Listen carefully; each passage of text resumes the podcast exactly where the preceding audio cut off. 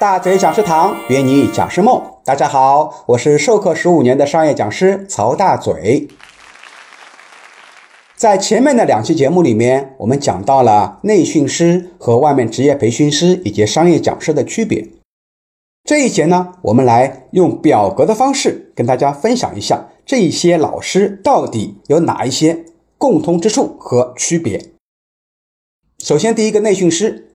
内训师的平台呢是企业，他的薪酬啊是企业按月支付，相对来讲薪资比较低。授课方式呢属于企业内训，商业价值比较低。优势是固定酬劳，行业的专业性比较强。劣势呢就是薪酬比较低，自由度比较低。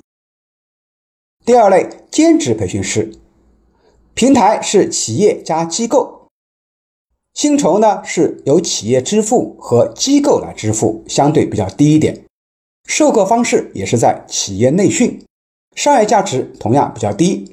优势呢是有固定的酬劳，灵活性比较强。劣势缺少比较多的授课机会。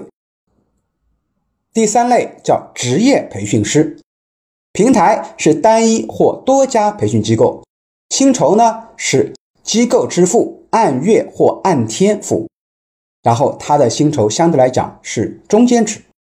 授课方式两种，一种是企业内训，还有一种叫公开课。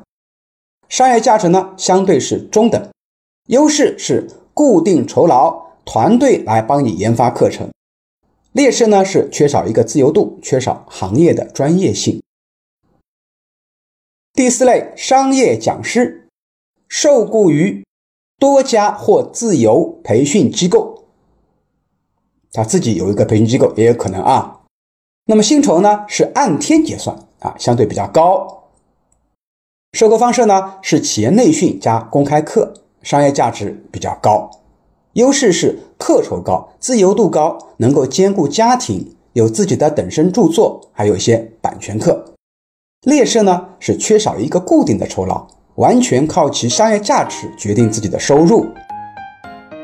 好，关于讲师的一些平台以及他们的薪酬、收购方式的区别，我们首先就分享到这里。下期节目我们继续分享。